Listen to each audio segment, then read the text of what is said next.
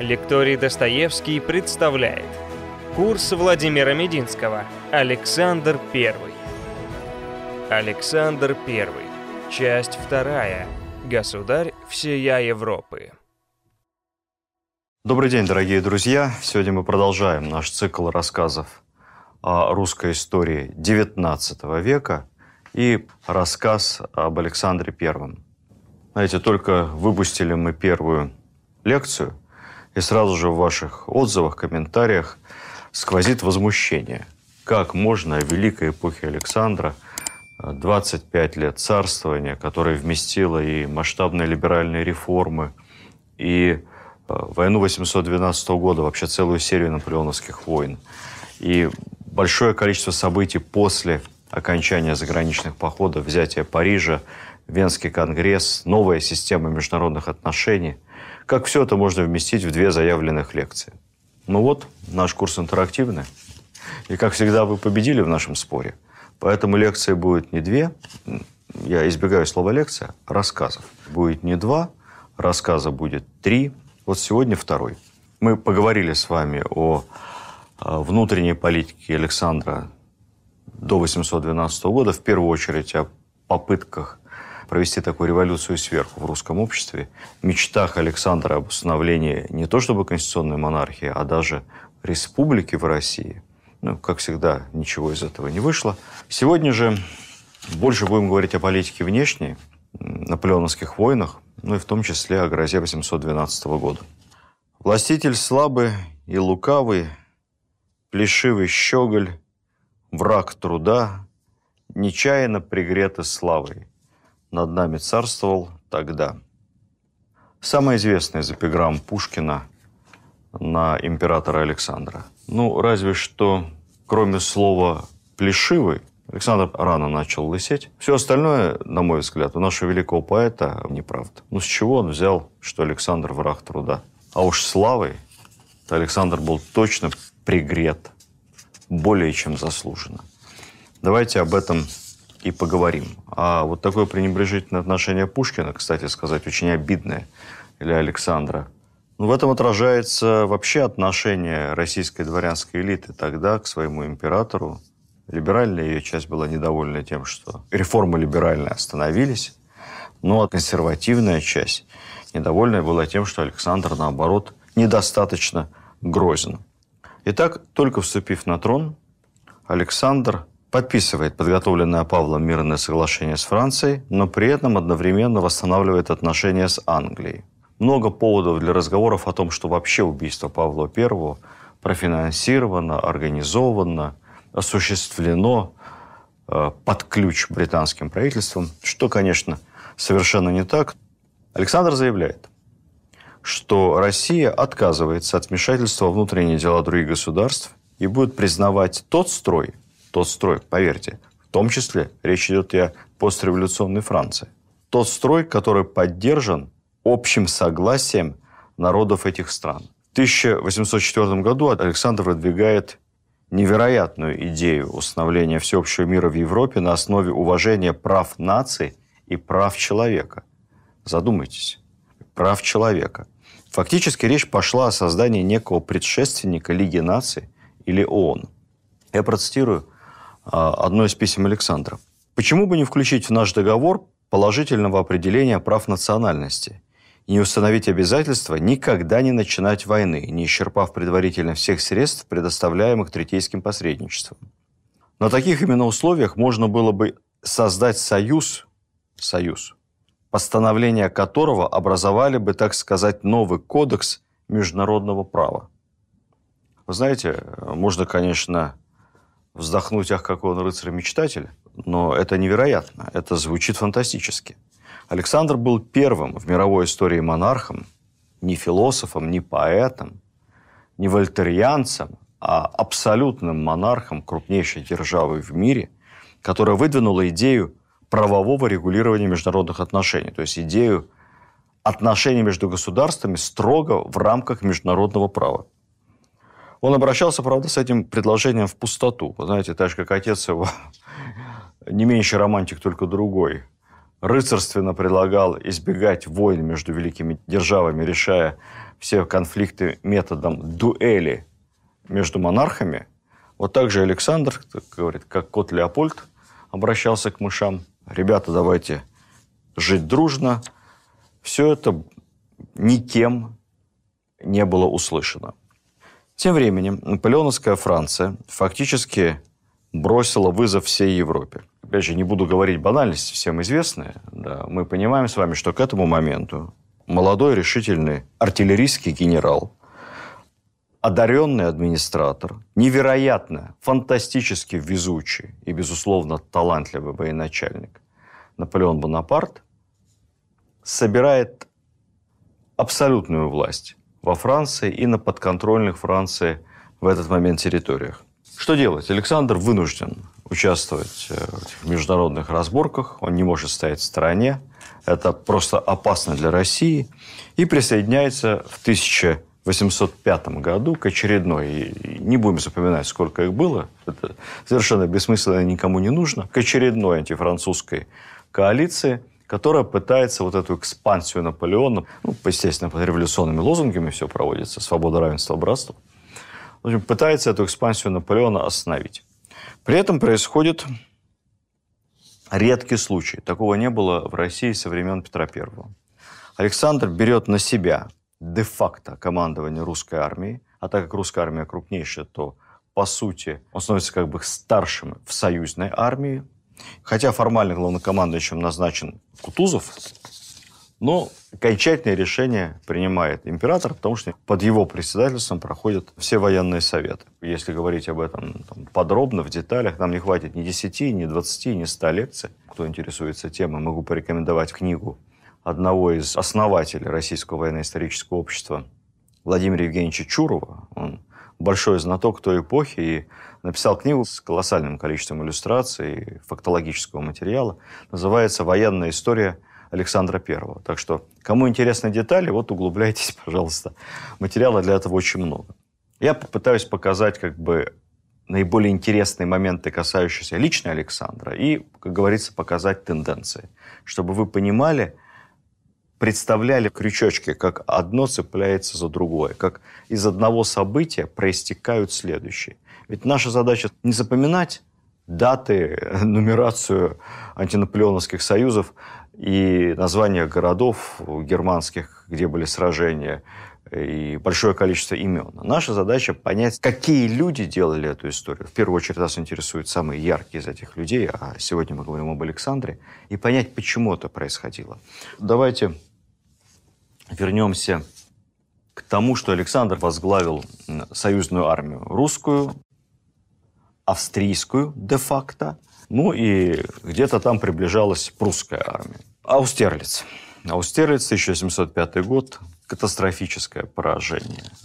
Поражение, которое вдвойне позорно, потому что, во-первых, по масштабам разгрома наша армия отступила, отступила разрозненно, как писали французы, бежала. Но это не было бегством в полном смысле этого слова, но это была катастрофа, сравнимая с катастрофой под Нарвой. Но только под Нарвой от русских-то ничего не ждали при Петре Первом. Какие-то там азиаты, дикие эти. Новости это месяцами шли до Европы. А вот э, Аустерлиц, это, простите, это Центральная Европа. И на глазах у всех двор и штаб вынуждены бежать, чтобы не попасть в плен трагедия под Аустерлицем во многом перевернула характер Александра. Советская историография обеляет Кутузова. Кутузов ведь был главнокомандующим. И он действительно советовал в бой под Аустерлицем не вступать. А, он считал, что диспозиция невыгодная, надо продолжить отступать дальше, ждать подхода прусских войск и, самое главное, подхода еще дополнительных русских резервов. И уже тогда, когда преимущество над армией Наполеона будет основательным, хорошо выбор в позицию, в бой вступить. Александр его не послушал. Александр хотел воевать, он хотел славы, он хотел быстрой победы. А, ситуация оказалась ему, в общем, довольно перспективной, поскольку Наполеон, конечно, тут немного Александра втянул в это сражение, демонстрируя свою якобы слабость, демонстрируя желание договориться до начала битвы. Все это неправильно трактовалось Александром. И вот Александр настаивал, а Кутузов, поняв настроение императора, просто не вступил с ним в спор. Он сказал, ну, вы приказали, ваша воля. Значит, будем завтра воевать. Александр не простил этого Кутузову. Он говорил, я был молод, неопытен, и вы обязаны были настоять на своей точке зрения. Знаете, я думаю, что Александр был абсолютно прав. Все-таки в этом сражении у нашего великого военачальника Михаила Илларионовича, скажем так, Екатерининский и Павловский царедворец возобладали над э, полководцем. Он не захотел портить отношения и публично пререкаться с императором, ну, публично на военном совете. Если бы он уперся, наверное, бы этого поражения не было, и, наверное, он бы смог Александра убедить. Но, вот, будем откровенны, в этот момент Кутузов не был Рокоссовским. Помните, как Сталин дважды с военного совета выгонял буквально Рокоссовского в коридор перед началом операции «Багратион» прославленной, говоря, вы, товарищ Рокоссовский, хорошо подумайте, вы ошибаетесь. Рокоссовский возвращался и повторно, прилюдно доказывал Сталину свою правоту и, соответственно, неправоту Сталина и всех остальных в э, тактике организации вот этих вот гигантской наступательной операции. Для этого надо было иметь характер Рокоссовского. Ну и, в общем, Александр тоже, скажем так, э, выдержкой Сталина в этом моменте не обладал, да и не мог еще обладать. Но Австрийцы сдались сразу и заключили с Наполеоном сепаратный мир, признав его победу, много чего уступив. Александр впервые проявил упрямство. Человеческое, жесткое упрямство. И в одиночку фактически продолжил боевые действия с французами. Длилось это еще пару лет и закончилось еще одним большим поражением под Фридландом, после чего в Тильзите в результате известной личной встречи на плоту посередине реки. С одной стороны подплывает лодка с Александром, с другой с Наполеоном. Ну, Наполеон, естественно, мастер, так сказать, психологического доминирования. Было договорено на переговорах, что они одновременно ступят на этот плот с шатром, и где будут с глазу на глаз договариваться. Им было легко, Александр говорил по-французски. Кстати сказать, намного лучше Наполеона. У Наполеона был чудовищный южно-корсиканский акцент. У Александра был родной французский. Вот они вдвоем в этом шатре будут договариваться. Наполеон обхитрил, он первый запрыгнул на плот, подбежал к другому краю, и там чуть ли не подавал Александру руку, мол, залезайте, государь. Довольно дешевый пиар-трюк, надо сказать. Так вот, там в Тильзите, как мы помним с вами из курса истории, был заключен мир между Россией и Францией. Россия признавала, во-первых, все завоевания Франции в Европе. Далее главным обязательством стала договоренность с Россией присоединиться к континентальной блокаде. Это официально было не опубликовано, но уже вскоре после Тильзитского мира Россия на государственном уровне разорвала все торговые отношения с Англией. Это было главное, чего добивался Наполеон. Он хотел, собственно, через континентальную блокаду задушить Британию, которую он не мог перекинуть на этот остров достаточное количество армии, чтобы решить дело военным путем. Это был плохой мир, после плохой войны. Он был очень непопулярен в русском обществе. Вообще было непонятно. Воевали несколько лет, понесли большие потери. Было Устерлиц, был Фридланд, но были и достойные сражения. Пресси Шейлау, фактически кровопролитнейшая ничья с Наполеоном. Были небольшие победы. В конце концов, война все время шла на чужой территории. Россия напрямую не ощущала этой войны, но ощущала финансово. Это была колониальная война. Специальная операция Александра за рубежом по защите российских интересов. И общество, конечно, хотело э, выгодного мира. Что она получает после Тильзита? Э, Франция удовлетворена полностью. России в качестве отступного предлагается Белостокская область. Небольшая территория, которую Наполеон отдал России, причем территория это не своя, он отдал России территорию чужого государства. Ну, собственно, и все. Самая э, негативная часть, самая опасная – часть в тильзитском мире касалась, естественно, поляков. Дело в том, что если мы помним с вами после раздела Польши, значит, когда Польша в очередной раз прекратила свое существование, она была разделена на три не совсем равных части. Та часть, которая была преимущественно населена православными малоросами, белорусами и русскими, историческая часть русских земель, отошла к России. Остальная часть Польши, включая Варшаву, Краков, была поделена между Пруссией, будущей Германской империи, между Пруссией и Австрийской империей, тогда еще Священной Римской. Победив и Пруссию, и Австрию, и договорившись с Россией, Наполеон объединяет нероссийские польские земли и создает так называемое герцогство Варшавское. Это автономная территория, которая находится под протекторатом Саксонии, которую, в свою очередь, полностью контролирует Наполеон. Ну, то есть, де-факто, это, конечно, Франция, потому что на территории герцогства Варшавского находится колониальная французская армия. Французские чиновники решают там все вопросы, но у поляков появляется иллюзия самоуправления. А самое главное, появляется надежда, которую им дает Наполеон, надежда, что рано или поздно это герцогство станет полностью независимым, полностью самостоятельным. Вот эту вот морковку перед носом храбрых поляков и держал Наполеон. Мол, давайте еще чуть-чуть, ведь есть еще русские и польские земли. Это как бы на будущее. И э, независимость Польши будет восстановлена. Конечно, Бонапарт не собирался этого делать вообще никогда. Но поляки хотели в это верить, и они верили.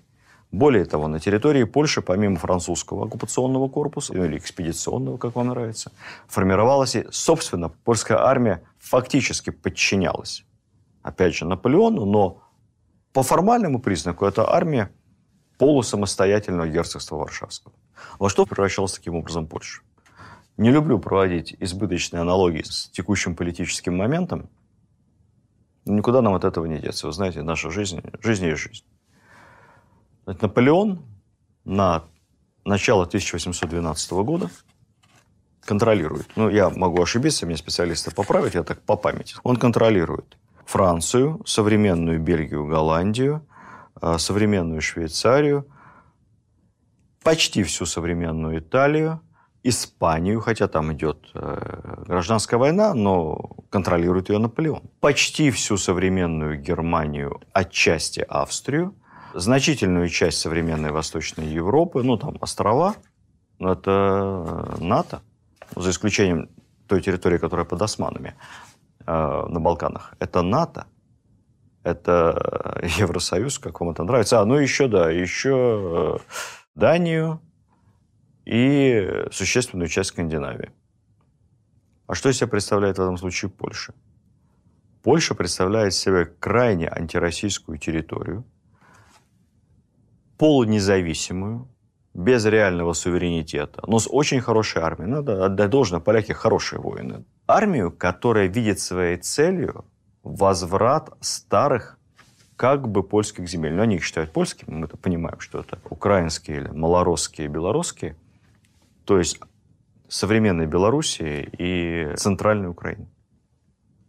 Польша становится форпостом, орудием, наконечником Наполеона – против России. Она накачивается армией, настроениями. И она хочет реванша и возврата земель. Эти земли фактически Крым. Ну, вот такая, короче, геополитическая история накануне 1812 года. Недавно был в историческом музее и с удивлением узнал, что, оказывается, все ордена Наполеона, которые он сам себя награждал, э, или которыми иностранные государи его награждали, они находятся, знаете где? Не в Доме инвалидов во Франции. Они находятся здесь у нас в России, в историческом музее, в основной экспозиции. Можно прийти посмотреть. Попали они нам сложным путем. Их немцы захватили под Ватерлоо, куда-то утащили к себе в Германию, и уж тут в рамках 45-м э, реституции они достались по праву нам. Вот среди этих орденов Наполеона есть и орден Андрея Первозванного, которым там же в Тильзите наградил Наполеон Александр I, ну, такой дипломатические любезности. Наполеон наградил Александра орденом почетного легиона. Там же орден Александра Невского, это третий тогда был по старшинству орден в Российской империи. Александром Невским тоже мы Наполеона наградили. Причем, если после окончательной победы отдельным указом, рескриптом мы все-таки Андрея Первозванного супостата лишили – то Александр Невского так и остался с Наполеоном ну, по бумагам, вплоть до его кончины. Сейчас все эти ордена в историческом музее. Можете зайти посмотреть.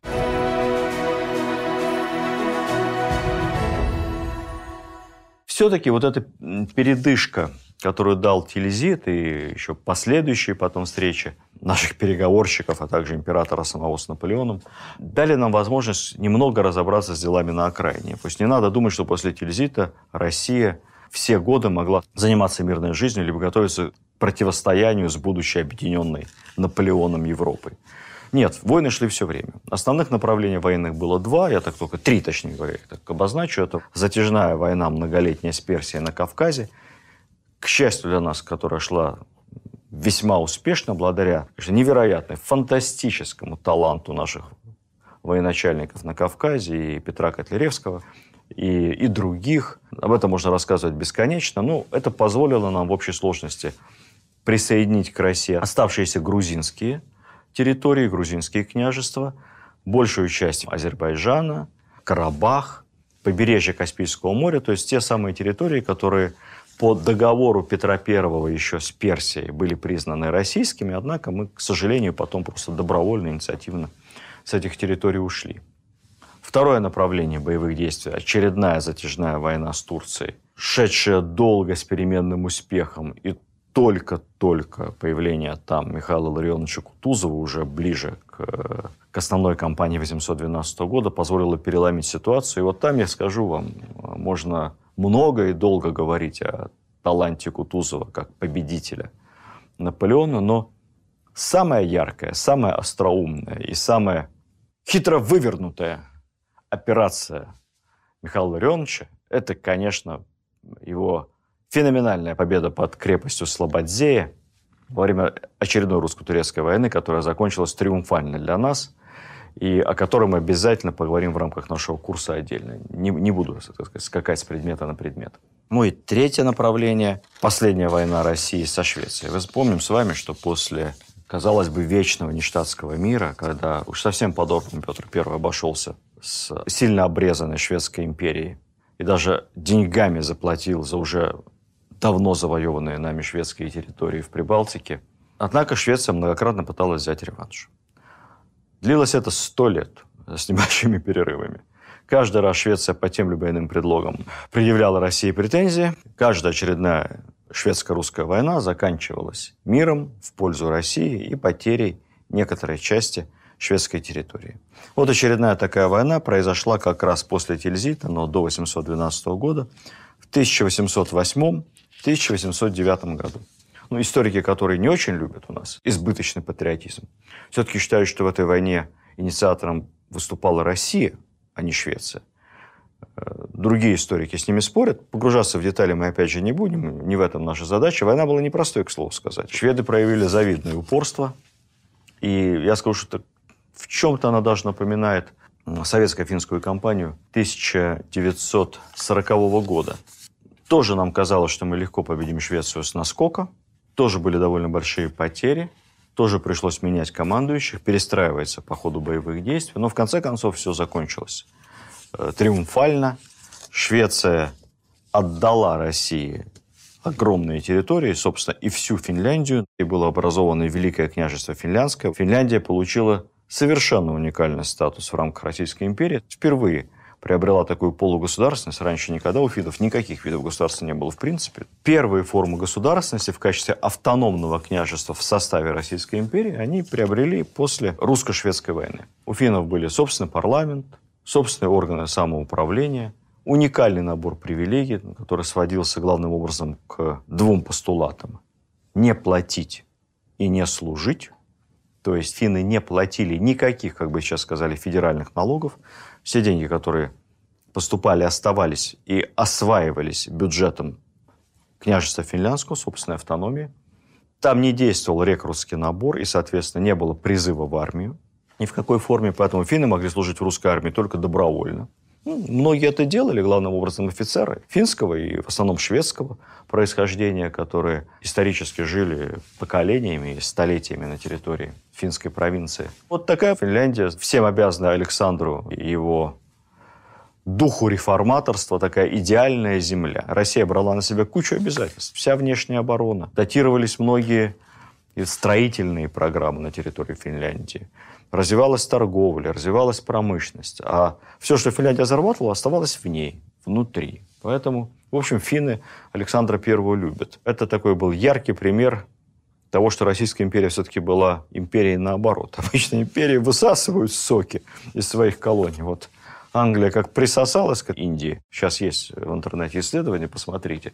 Сколько триллионов фунтов в современных ценах за пару столетий высосала Британия из этой невероятно богатой и культурно, и природно, и ресурсно страны. А вот у нас все наоборот. Вот мы Финляндию присоединили и тут же начинали датировать. Ну, как, собственно, и подавляющую часть иных псевдоколониальных провинций Российской империи. Но, как пишут в учебниках истории, кратко и непонятно, несмотря на вроде бы достигнутые в Тильзите договоренности, противоречия между Россией и Французской империей продолжали углубляться и неизбежно вели к войне. Чтобы крючочки были в нашем понимании, я здесь позволю себе все-таки объяснить вам, а из-за чего, собственно, воевали. Какие такие противоречия? Ну, вроде обо всем договорились. По сути, поделили мир. За Россией осталась Финляндия, зона влияния на Балканах была признана за нами, правда, без права взятия Константинополя, но тоже можно было об этом поговорить. Молдавия, Бессарабию мы забрали, Абхазию. Ну, Кавказе вообще делали, что хотели. Там нам только одни англичане пытались противодействовать. Как ни странно, союзнички тоже. Европа э, была под Бонапартом. Бонапарт выстраивал далеко идущие планы движения в Азию. Ну и вообще у него там основная это, головная боль – это Британия. Что не поделили? А противоречия этих, которые расширялись, было, собственно, 3-4. Самое главное объективное противоречие – деньги. Большая часть войн происходит, вообще ссор любых, происходит из-за любви и из-за денег. Англия была самым большим покупателем российских товаров. Все, что Россия экспортировала, и что у нее хорошо получалось дорого продавать, не только лес для британского флота, не только пенька, свечи, там, гусиные перья, но в первую очередь зерно, пшеница, рожь. Вот это нефть 19 века, зерно. Главным покупателем этого выступала Британия с вхождением России в континентальную блокаду, по которой нам запрещалось продавать что-либо Британии и покупать что-либо Британии, доходы России рухнули. Причем рухнули как доходы государственные, потому что нет торговли, нет налогов, нет пошлин. То есть кривая бюджета выглядела вот так вот. Так. Доходы падали настолько стремительно, что еще буквально год-два, и государство, вынужденное постоянно печатать, мы постоянно печатали новые ассигнационные деньги, чтобы хоть как-то расплатиться с армией, с солдатами, с чиновниками, как-то покрыть государственные расходы. То есть бюджетный дефицит буквально за несколько лет после телезита вырос более чем в 10 раз. Мы превращались неизбежно в государство банкрот. Естественно, что значит печатались новые деньги? Это инфляция, это постоянный рост цен. Курс фунта, как бы сейчас сказали, или курс франка рос точно так же зеркально вверх. То есть мы были отрезаны от внешних рынков. Да, мы пытались что-то продавать в подконтрольной Франции территории, но структура французского импорта и структура нашей торговли была такой, что Франция была слишком нетривиальным рынком для наших российских классических товаров. То есть в Франции, Германии, в Италии не было такой потребности в зерне, ну, тем более в лесе там и прочее. Это бюджет. Вторая проблема еще более опасная. Если с бюджетным дефицитом можно разными способами бороться. Сокращать госрасходы, пытаться наращивать доходы иными способами. Ну, в конце концов, печатать деньги, то есть жить за счет будущих долгов будущих поколений. Разорялось дворянство за счет чего жили дворяне, вот этот высший свет в Петербурге, э, все эти наши блестящие офицеры, у кого были крепостные. У нас эти, большая часть офицерства никаких крепостных не имела. Это все там сказки из советских учебников. Величайшая мечта какого-нибудь капитана Астраханского пехотного полка, дворянина, это дослужиться до подполковника на зарплату это сделать совершенно невозможно. Война – это доход. Военную добычу положено сдавать в полковую кассу. И далее что-то там делили между собой по мере возможности, чем-то приторговали. Были премии от руководства большие за военные успехи. Поэтому до полковника дослужиться уж совсем тяжело, но хотя бы до подполковника или до майора. И как-то заработать на деревеньку этак душ на 30. Потому что на эти 30 душ хоть с голоду на пенсии не умрешь когда изувеченный весь в шрамах, а то и без рук-ног, вернешься к своей семье. Потому что, опять же, офицерская пенсия на нее с семьей прожить очень-очень тяжело. Ну, это, конечно, не будешь ты ни Суворовым, не таким уж бедным Пушкиным, Поэтому большинство офицеров, вот они работали за перспективу стать малыми помещиками. Что же касается основной массы, обеспеченного дворянства, запрет на торговлю с Англией – это для них просто финансовая катастрофа. Куда деть это зерно, а куда деть лес? Они разорялись. Если разоряется дворянство, на кого будет опираться государь с правительством? Это вам судьба вашего батюшки незавидная Павла Петровича будет каждый вечер грезиться на входе в спальню. Такая тяжелая история. Поэтому деньги. Континентальная блокада, она была совсем не в интересах нашей страны. И, конечно, Александр хитрил, конечно, мы все равно через посредников ввозили по параллельному импорту английские товары, которые были нам нужны – экспортировали в Англию через посредников, продают нефть через третьи страны мы, а тогда мы продавали зерно через флот нейтральных государств, не английских, не напрямую. Но опять же, продавать проходилось дешевле, рентабельность э, маленькая, доходов меньше – Плюс, естественно, Наполеон он не дурак, он все это знает, он это контролирует, и он постоянно протестует, он постоянно требует от Александра быть честным и соблюдать условия подписывания международного договора. А мы просто не можем их соблюдать при всем желании. Значит, просто страна рухнет, обанкротимся. И так из-за этого параллельного экспорта импорта все, что к нам поступает, с большой премией, с большой наценкой через посредника. А все, что мы продаем, опять не провожу прямых аналогий, тоже тяжело, мы продаем с огромным дисконтом. Поэтому в основе э, будущей войны лежала экономика. Но не только экономика. Вторая тема – это герцогство Варшавского. Это то, с чего я начал. Создание Наполеоном вот этого вот наполеоновско-натовского форпоста против России – это откровенный вызов нашей стране. Они в открытую претендуют на возврат тех земель, которые достались России в результате польских разделов. Земель центральной Малороссии и Центральной и Западной Белоруссии современной, ну и, естественно, части Литвы. Разведка доложила Александру, что на столе у Наполеона есть доклад одного из его министров, согласно которому предлагается санкционировать польской армии и польскому правительству самостоятельную войну с Россией за вот эти западные земли, а потом Франция как бы присоединится, поддерживая своего вассала, как бы его защищая. То есть Россия сцепится с Польшей, ну и тут же Франция силами всей объединенной Европы Польше поможет. Вот такой доклад есть, он напрямую говорит об агрессивных планах Наполеона и использовании Польши в качестве наконечника копья. Александр после этого напрямую предлагает Наполеону заключить отдельный договор по поводу Польши, где четко прописать, что бог с ним с герцогством Варшавским, герцогство остается в текущих границах, пусть они там наслаждаются своим полувассалитетом, но все старые земли, доставшиеся России еще при бабушке Екатерине, навсегда признаются Францией российскими. И любые претензии Польши либо иных третьих стран на эти территории никогда, ни в каком виде Наполеоном поддержаны не будут. Ну, казалось бы, простой, понятный договор. Минские соглашения. Нет. Наполеон просто ушел с радаров, уклонился, исчез. И, конечно, это было прямым подтверждением, что так либо иначе он будет использовать Польшу и большую польскую армию в грядущей войне против России. Надо еще понимать психологический момент. Наполеон же, он же там властелин мира в голове. И все должны плясать и прыгать вокруг него. А те, кто не пляшет, не прыгает, остается в Европе, собственно, два субъекта. Это Британия, мы ее там экономически душим, душим, душим, но завоевать пока не можем, потому что нет флота, чтобы армию перебросить на Британские острова в соответствующем масштабе. А второй противник – который играет не по правилам с точки зрения Наполеона, который нарушает условия континентальной блокады. Какой-то он непослушный, понимаете? Вот, вот он, как бы сейчас сказали, ну вот не исповедует европейские ценности. Вот сложно с ним договариваться. Все у него что-то свое на уме у них. Это, это, это Россия.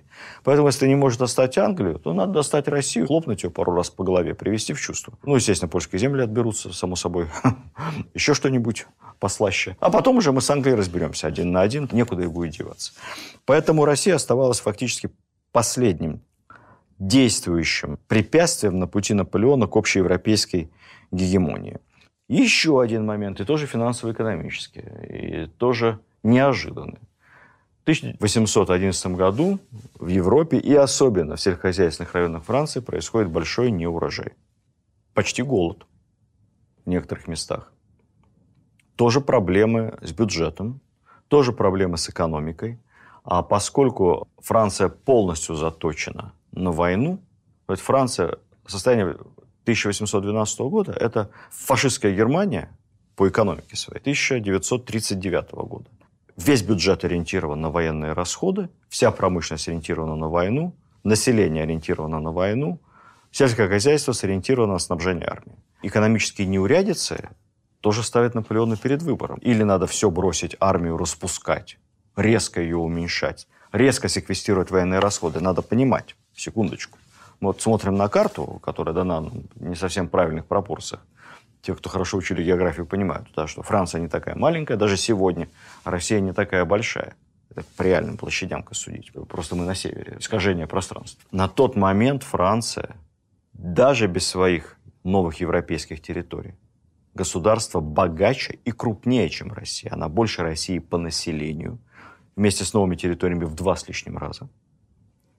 Французский военный бюджет больше российского не соврать, ну, раза в четыре.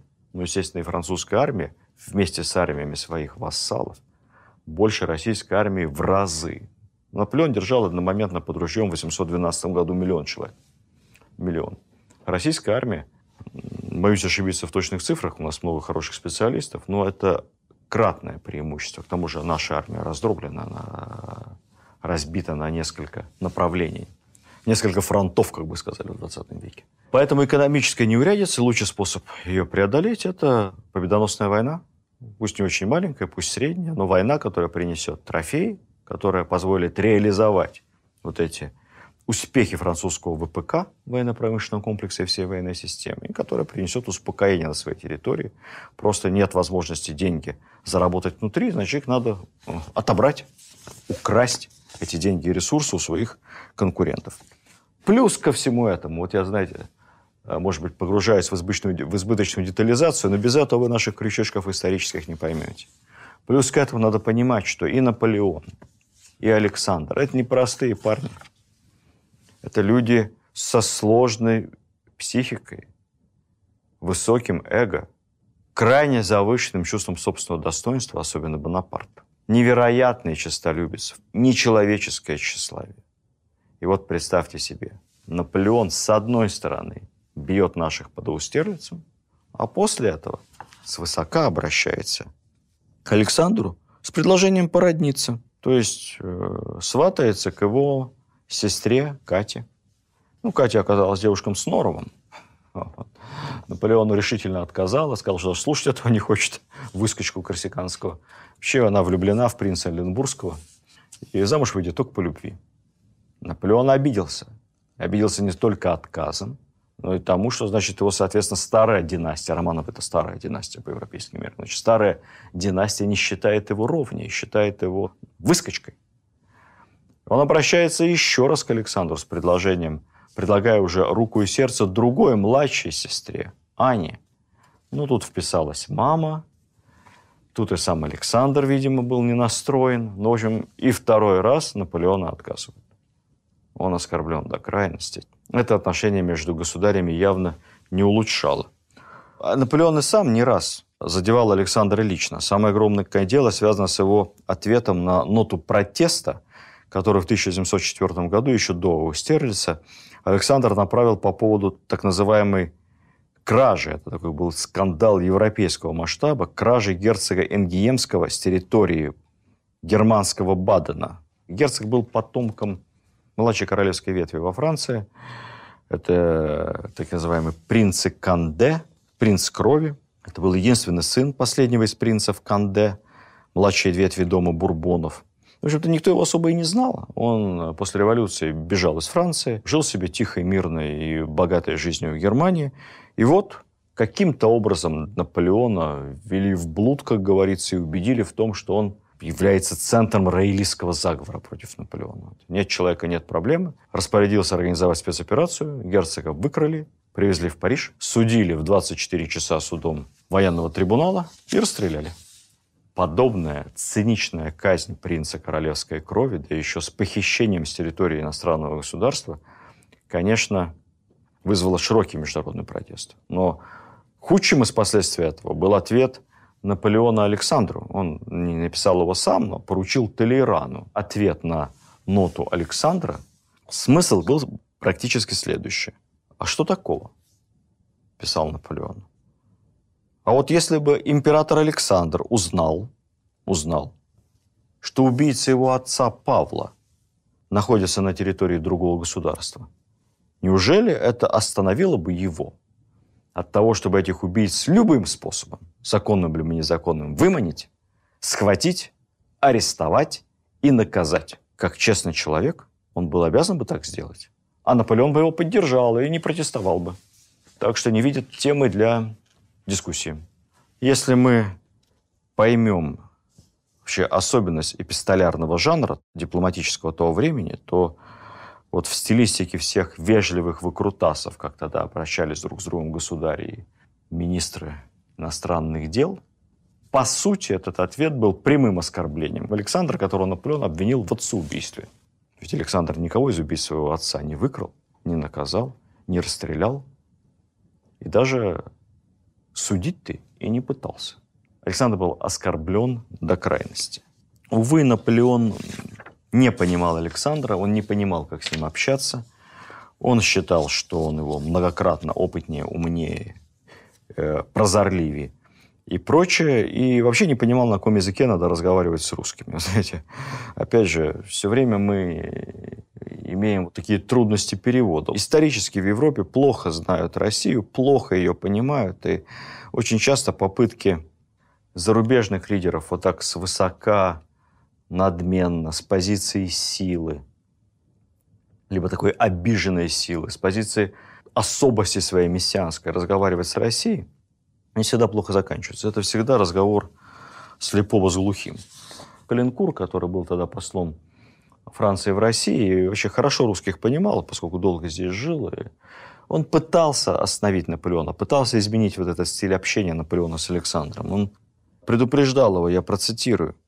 «Вы знаете, вы Александр все принимают не за того, кто он есть. Его считают слабым. И ошибаются. Легкость его характера имеет свои пределы. Александр никогда не выйдет за очерченный для себя круг. А круг этот сделан из железа. Наполеон прозрел очень поздно, уже потом в воспоминаниях на острове Святой Елены он писал про русского царя. Да, царь умен, изящен, образован. Он легко может очаровать. Этого надо опасаться. Он не искренен. Это настоящий византиец. Вполне возможно, что он меня дурачил, ибо он был тонок, лжив и ловок. Вот весь комплекс объективных, субъективных, личных причин, которые стояли в основании войны 812 года. Остановить эту войну, устранив только одну из этих причин – было бы невозможно. Война была неизбежна. Пересказывать историю Отечественной войны не хватит, повторюсь, там из сотни лекций, поэтому я скажу лишь несколько слов о том, чем эта война была лично для Александра. Я считаю, что дуэли Наполеона и Александра Павловича и на поле боя, и в дипломатии Александр оказался сильнее. В первую очередь благодаря личным качествам. Выдержке, твердости духа.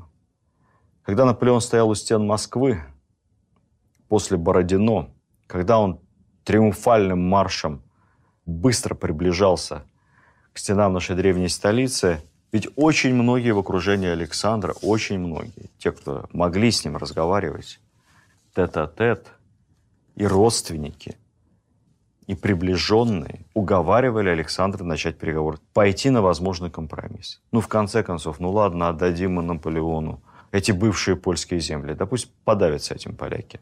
Но мы сохраним столицу, мы сохраним армию, ну, потом как-нибудь разберемся. Александр был непреклонен. Сохранилось много воспоминаний о том, что он говорил после уже падения Москвы. Вы знаете, я буду отступать через Сибирь до Камчатки, но я не сдамся и не пойду на мирные переговоры. Когда он получил известие от Кутузова о пожаре в Москве, то велел передать следующее. Я цитирую. Вы знаете, это звучит немного сложно на современный упрощенный язык, и, может быть, немного изысканно. Но очень важно, чтобы понимать э, стиль этого человека и вообще дух времени. Александр сказал, возвратитесь в армию, скажите нашим храбрецам, объявляйте всем моим верноподданным везде, где вы будете проезжать, что даже если у меня не останется ни одного солдата, Я стану во главе моего дворянства и моих крестьян.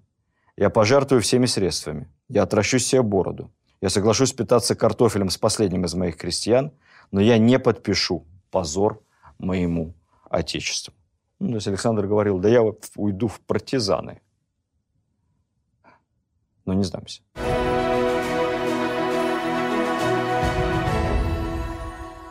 Еще несколько слов о заграничном походе.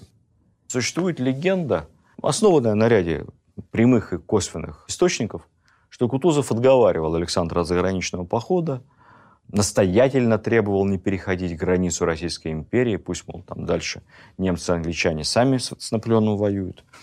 Но Александр был непреклонен и выступал как бы основным двигателем продолжения боевых действий уже за границей. Зная характер Кутузова, я не думаю, что он так уж жестко противостоял в этом отношении Александру, даже если высказывал сомнения в целесообразности э, перенесения боевых действий за рубежи России. И Александр был прав. Вот как вы все предполагаете, конец 43-44 год, Россия останавливается где? У Бреста? А дальше, типа, пусть Гитлером сами разбираются там англичане. Что бы мы получили после этого? Нет, Александр был непреклонен, но он был прав. Он считал, что надо воевать до победного конца. До свержения Наполеона, освобождения всех стран и земель, которые были Наполеоном захвачены.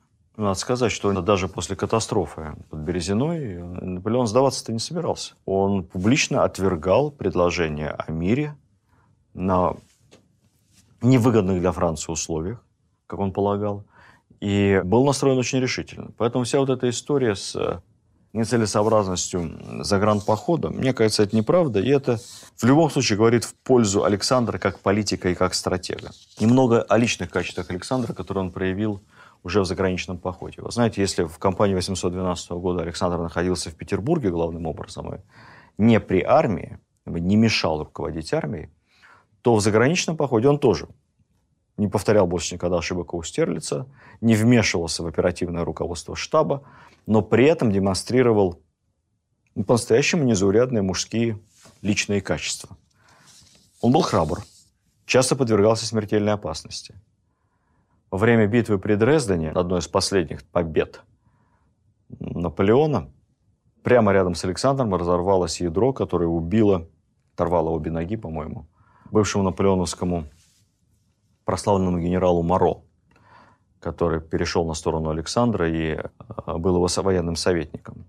Вообще есть интересная история. Моро был одним из э, конкурентов Наполеона в битве за власть во Франции. Вообще, это был основной противник Суворова, к слову сказать, еще во время тех самых итальянских походов. Это очень талантливый французский военачальник, очень успешный. Наполеон его ревновал, Наполеон его подозревал в нехорошем, в конце концов арестовал, но, правда, не судил, все-таки понятие имел – выслал за границу, и Моро уехал в Америку, в Соединенные Штаты.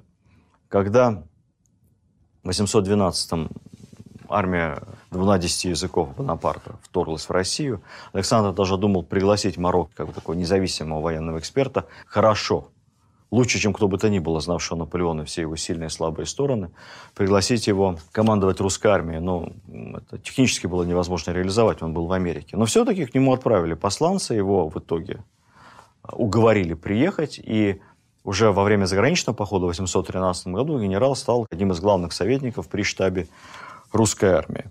Вообще, по легенде, Наполеон Моро ненавидел, и когда он увидел в подзорную трубу, разглядел Моро, он лично навел пушку, самую дальнобойную, он все-таки хороший артиллерийский офицер, лично навел пушку и выстрелил. И вот этим вот ядром оторвал а, несчастному французу обе ноги. Тогда да и сейчас уж шансов не было. Он скончается через несколько дней. Чуть не убил Александра. При другой битве, э, битве народов под Лейпцигом, э, Александр вообще оказался в гуще схватки. Прямое конное столкновение – это страшная вещь совершенно. Обычно все-таки конница редко большими группами входила в прямую такую рубку, которая неизбежно превращалась в мясорубку. Но вот под Лейпцигом такое произошло, лейб-гвардии, казачьей части, собственно, охрана Александра столкнулась с французскими кирасирами, с тяжелой кавалерией гвардейской императора Наполеона.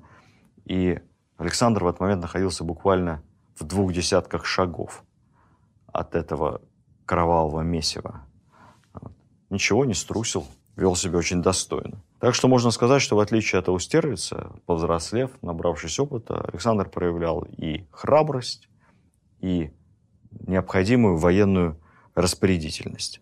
Но на самом деле лучшее из военных решений Александра, образцовое, я уже здесь буду подходить с вами, наверное, к концу нашего сегодняшнего рассказа, решение о котором почему-то у нас в нашей историографии говорится вскользь, а в советских учебниках не говорилось вообще, это блестящая операция по взятию Парижа. Вы знаете, заграничный поход начался, собственно, в 13 году. И весь 13 год, и первые месяцы 14 года, больше года, несколько европейских армий, потому что в основном-то Европа тут же переприсягнула, гонялись за Наполеоном по всей Европе. Наполеон метался, Наполеон отбивался, Наполеон одерживал победы и до последнего момента верил, что может переломить ход кампании. К марту 1814 года непосредственно в распоряжении Наполеона было около 60 тысяч штыков и сабель. Находился он в Фонтенбло, не очень далеко от Парижа, и намеревался пройти еще по северу, деблокировать несколько французских гарнизонов, что позволило бы ему резко увеличить свою армию сразу еще примерно до 100 тысяч штыков. С этой армией Наполеон намеревался выбить союзников с территории Франции. Александр принял незаурядное решение не гоняться за Наполеоном, не пытаться поймать его, а быстрым переходом и неожиданным штурмом взять столицу Франции Париж. Столицу, которая была защищена, но гарнизон, который, конечно, не мог выдержать долгую осаду. Русские войска неожиданно оказались у стен Парижа. Далее кровопролитнейшее сражение. Первый день бои на улицах. Командующий гарнизона Парижа предлагает начать мирные переговоры. Он тянет резину, он ждет Наполеона, который придет на помощь. Но Александр уже умудренный опытом. Человек диктует следующее послание. «Немедленно капитулируйте, или завтра же вы не узнаете место, где была ваша столица». Французы испуганы, французы капитулируют, и сразу же, через несколько дней после этого, к Наполеону приходят его же маршалы и говорят, «Сир, столица пала, вера в империю потеряна. Во имя Франции отрекитесь. И Наполеон, у которого 60 тысяч под боком, и еще столько же рядом, Наполеон, от которого отворачивается вся верхушка его армии, Наполеон отрекается. Вы знаете, эта история с э, взятием столицы, решение, которое принял Александр, оно показывает, насколько он хорошо понимал национальную психологию, психологию масс. Я напомню вам события не такой далекой истории. Октябрь 1941 года. Немецко-фашистские захватчики находятся в районе Шереметьевского аэропорта, где-то там, за Химками. Принципе, по Кремлю можно бить из дальней артиллерии. Москва в полукольце. Здесь они прорываются через Подольск, а тут они уже давно прошли на западе Бородинское поле. И все ближе, ближе и ближе. Народ мечется, обозы уходят по Владимирскому тракту на восток, посольство и правительство эвакуированы в Куйбышев. И только Сталин понимал бы, что с ним сделал Гитлер, войдя в Москву. Подвергнув риску себя и членов Государственного комитета обороны, тех, кто был рядом с ним, остаться в городе, несмотря ни на что. Потому что Сталин точно так же понимал психологию масс. Вождь, лидер, руководитель государства, который потерял столицу – психологически проиграл войну. Он становится правительством в изгнании. Даже если это изгнание где-то там, за Волгой или там за Уралом, но ты уже, ты уже в изгнании.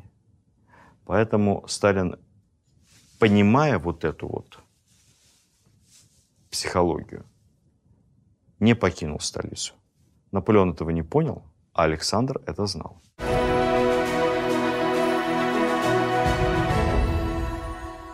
Говоря об окончании войны 812 года, я не могу не сказать вам одну замечательную историю.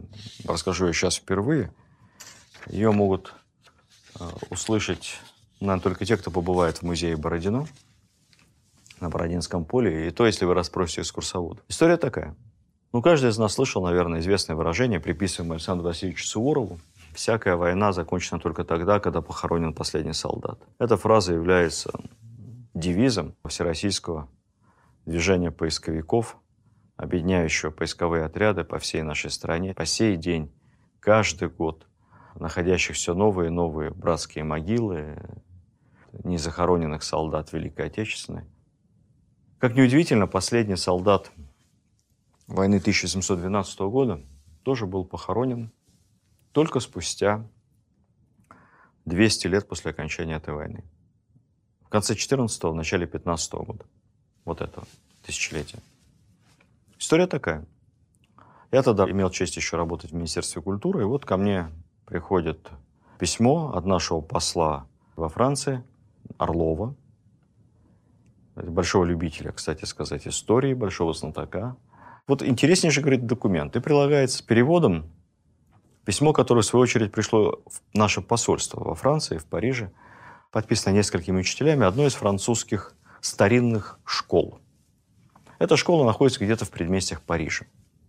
Ну, во-первых, начинается письмо с выражения поддержки, уважения и любви к президенту Путину.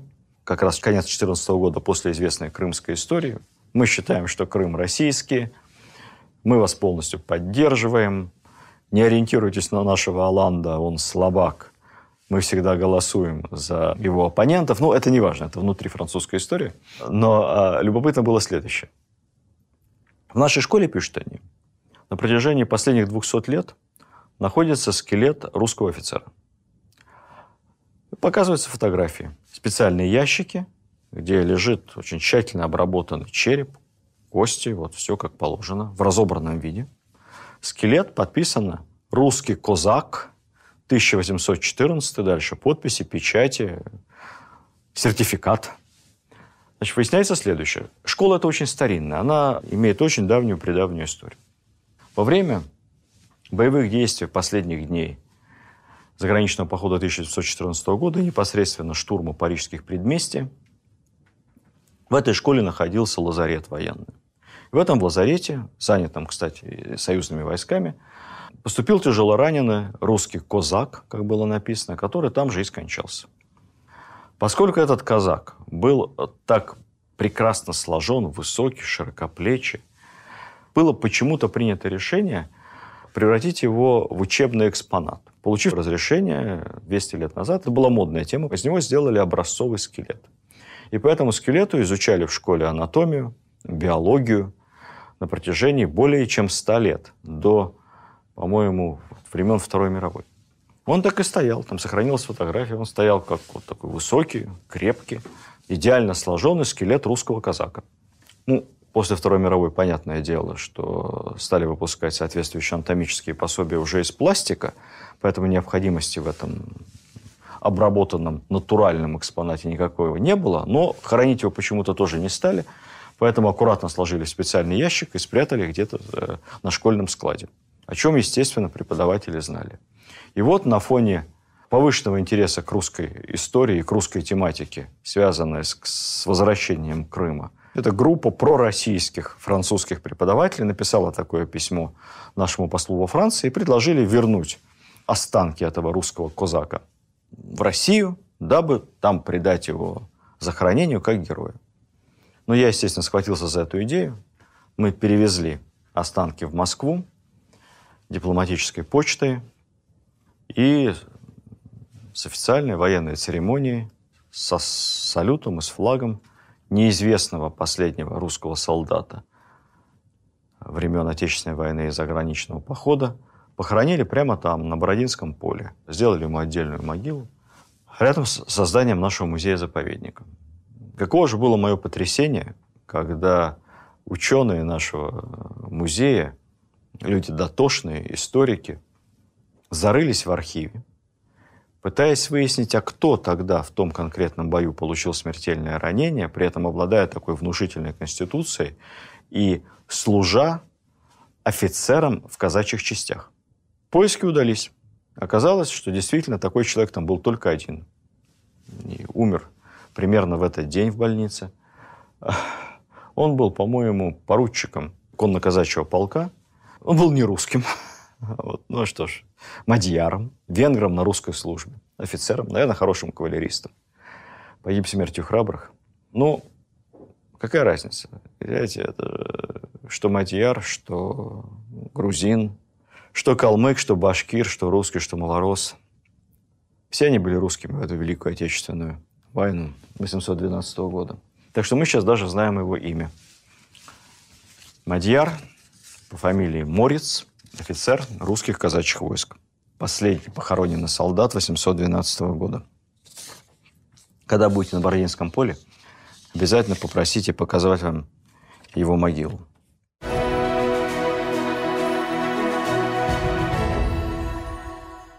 Тогда же, в 2014 году, когда мы отмечали 200 лет взятию Парижа и завершению наполеоновских войн и нашего заграничного похода, уже занималось военно-историческое общество, нам удалось во Франции открыть несколько обелисков на местах сражений, которые русская армия имела с наполеоновскими войсками, ну, по сути, на местах наших побед. Честно говоря, до последнего момента был уверен, что французы нам это не согласуют, потому что подобные обелиски все-таки напоминания о поражениях Франции, поражениях на территории Франции. Нет, вы знаете, нет. Как неудивительно, э, память о событиях 814 года, память о том, как вела себя русская армия, до сих пор сохранилась у людей, увлеченных во Францию историей, ну и, так скажем, в массовом сознании французском, память сохранилась самая положительная. И в этом огромная заслуга лично Александра.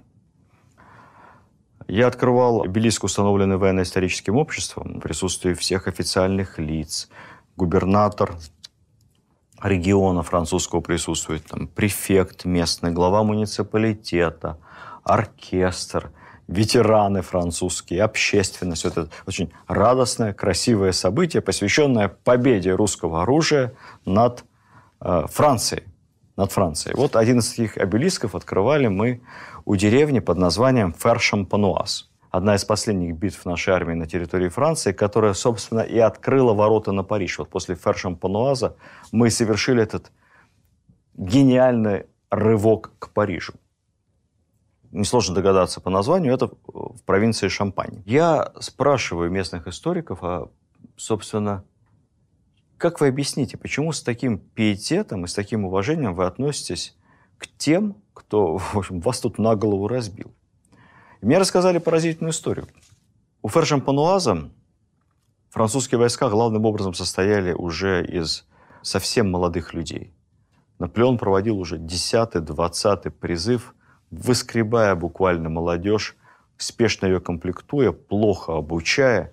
И, конечно, для наших ветеранов, прошедших Россию, всю Европу, эта армия большой опасности не представляла. Она не выдерживала натиска русской кавалерии, русской, русских гренадер. Молодежь не выдержала удара нашего штыкового и побежала. Вот в этот самый момент, как положено, кавалерия должна была понестись и начать беспощадную рубку беспощадную. Так делается и делается всегда по законам войны. Александр I, наблюдавший за этой битвой, находившийся прямо где-то на возвышенности, немедленно отдал личный приказ прекратить преследование и отпустить всех этих, кто бежит с поля боя, не преследовать, не брать их в плен, не убивать, не дай бог.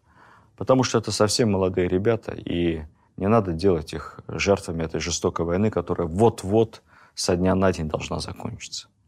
Французы сохранили память о милосердном приказе нашего царя, который таким образом просто спас несколько тысяч 16-17-летних ребят, призванных в последний год в армию Бонапарта. Также Александр относился с глубоким уважением к чувствам побежденных французов и в Париже. Мало кто знает, но он въехал в Париж не окруженный тремя кольцами телохранителя, а свободно, в сопровождении лишь одного казака.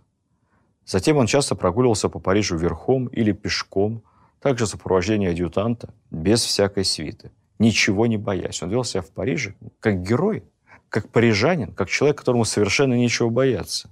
Он отменил унизительное обычай поднесения победителю ключей от города. Помните? Напрасно ожидал Наполеон.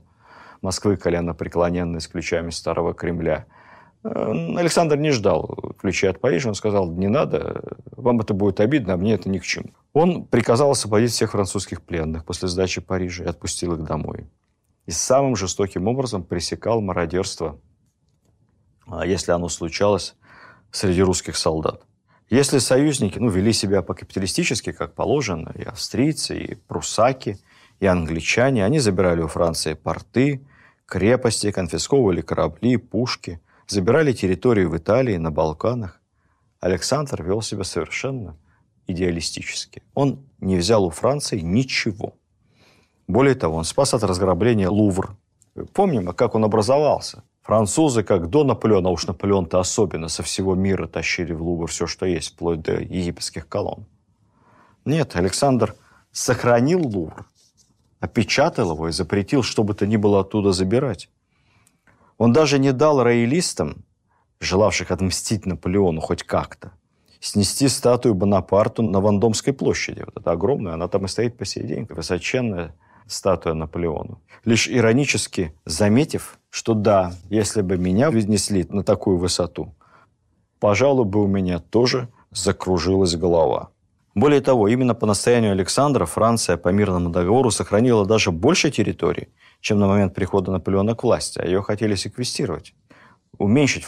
Власть бурбонов была также по требованию Александра ограничена, фактически до уровня конституционной монархии. Отдельно стоит упомянуть и об отношениях Александра с бывшей женой Наполеона Жозефиной. Ну, про Жозефину я вам долго рассказывать не буду. Это целый роман в десяти томах и сериал на бесконечное количество сезонов.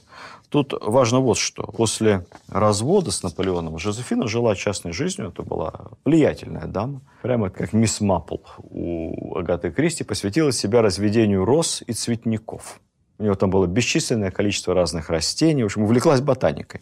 Было ей на момент 14 года около 50. Ну, естественно, хотели с ней расправиться. Но Александр сам приехал к ней в гости и взял и ее саму, и ее семью под защиту и покровительство, совершенно не упиваясь чувством личной мести к Наполеону. Кстати сказать, это покровительство дорогого стоило, потому что, я напомню, сын дочери Жозефины, то есть внук Жозефины, и по отцу а, сын младшего брата Наполеона станет потом императором Франции Наполеоном III. Правда, к сожалению, к своему добрых, благодарных чувств к России и к Романовым Наполеон III совсем не сохранит. Неблагодарный будет человек. А его бы просто не было, если бы не добрая воля Александра. Другой внук Жозефины, сын Евгения Багарнея, невероятную, просто невероятную совершенно, неправдоподобную для тех, кто в Бога не верит, историю женится на дочери Николая I, станет русским, приедет в Россию, и будет у них большая семья и большой род людей, которые еще почти целый век будут служить нашему Отечеству. В итоге Наполеон был сослан на остров Эльба, как мы помним с вами, на весьма льготных условиях. Он был объявлен императором Эльбы.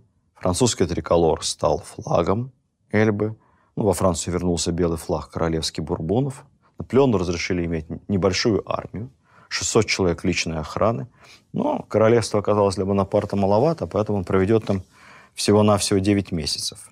В Париже русские будут вести себя просто идеально. Сейчас в центре Парижа около моста Александру Третьему стоит небольшой, но яркий памятник русскому казаку, который поет коня в сене.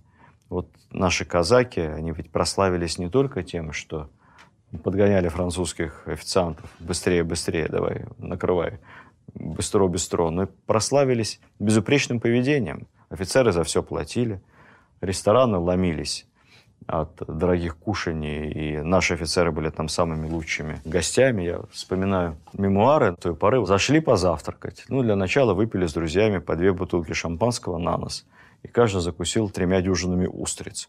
Ну, а потом перешли, собственно, к завтраку. Поэтому после тяжелой войны, двух с лишним лет, русские солдаты отдыхали. Вообще, тот стиль обращения с побежденной Францией, с парижанами, та корректность. Я прямо чувствую, что мы пытались сделать и во многом сделали так же потом в Германии 45 года. Конечно, несопоставимы масштабы этих войн, несопоставимы нравы, но русский солдат-победитель, наверное, просто генетическая память. Он никогда не унижал своего побежденного врага. Мы помним с вами, что граф Воронцов, хозяин знаменитого Воронцовского дворца в Крыму и наместник Крыма, Новороссии, блестящий администратор, которому многим обязаны в развитии Крыма, Одессы, Херсона, вот всех этих новороссийских областей того времени. Граф Воронцов на тот момент командовал корпусом в Париже, и когда наши войска Париж спустя некоторое время покинут, не у всех офицеров будут деньги расплатиться за устрицы с шампанским. Многие пили в долг, наделали долгов. Но русская армия не может делать долгов. Поэтому богатейший человек, граф, распродаст многие из своих имений, чтобы из личного кармана в каждой гостинице, в каждом ресторане, в каждом кафе, ну, уж не знаю, как там насчет домов терпимости, но везде он лично оплатит долги всех русских офицеров. Россия никому никогда ничего не должна. Заканчивая сегодняшнюю лекцию, как-то у нас очень много романтики, я, наверное, все-таки предостерегу вас от излишнего розового взгляда на события той поры. Я сам увлекся приятного нашему уху историями. Знаете, на самом деле война страшная вещь. И ничего радостного, ничего такого э, прекрасного вокруг крови, смерти, ставших результатами в конечном счете личных амбиций довольно узкого круга людей, ничего прекрасного вокруг этого нет. Мы восхищаемся Наполеоном, он почему-то стал у нас таким чуть ли не героем, видя в нем не только талантливого полководца, но и там, гения администрирования, создателя системы госуправления во Франции, законодателя.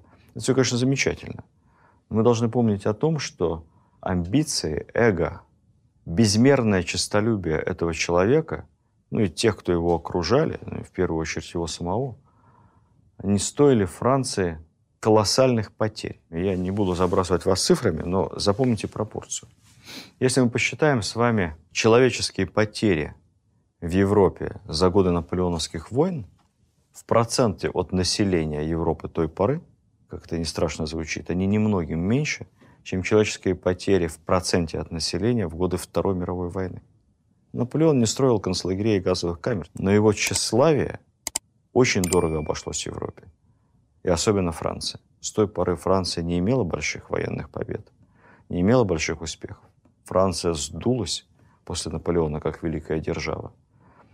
И все попытки его племянником Наполеоном III, французскими властителями времен Первой мировой войны, более поздние времена и говорить-то не буду, ничего не получалось потому что Франция выдохлась. Потому что после Наполеона даже средний рост французских мужчин уменьшился по разным оценкам на 5-7 сантиметров. Было выкашено мужское население. Экономика была разрушена полностью. Ради чего? Ради тщеславия, ради амбиций. Гордыня – мой самый любимый грех, как говорил дьявол в образе гениального Аль Пачино – в фильме «Адвокат дьявола». Гордыня сожрала Бонапарта. Ну, а мы на этом делаем небольшой перерыв. И в следующей заключительном рассказе об Александре Первом поговорим о Венском конгрессе, о Ялтинско-Поздамской системе мирового устройства образца XIX века, поговорим о некоторых реформах Александра после 812 года, ну и немного о его личной жизни – о том, какой он был человек, о его семье, о его любви, о его смерти и о его жизни после смерти. До следующих встреч. Видеоверсию данного подкаста смотрите на сайте достоверно.ру.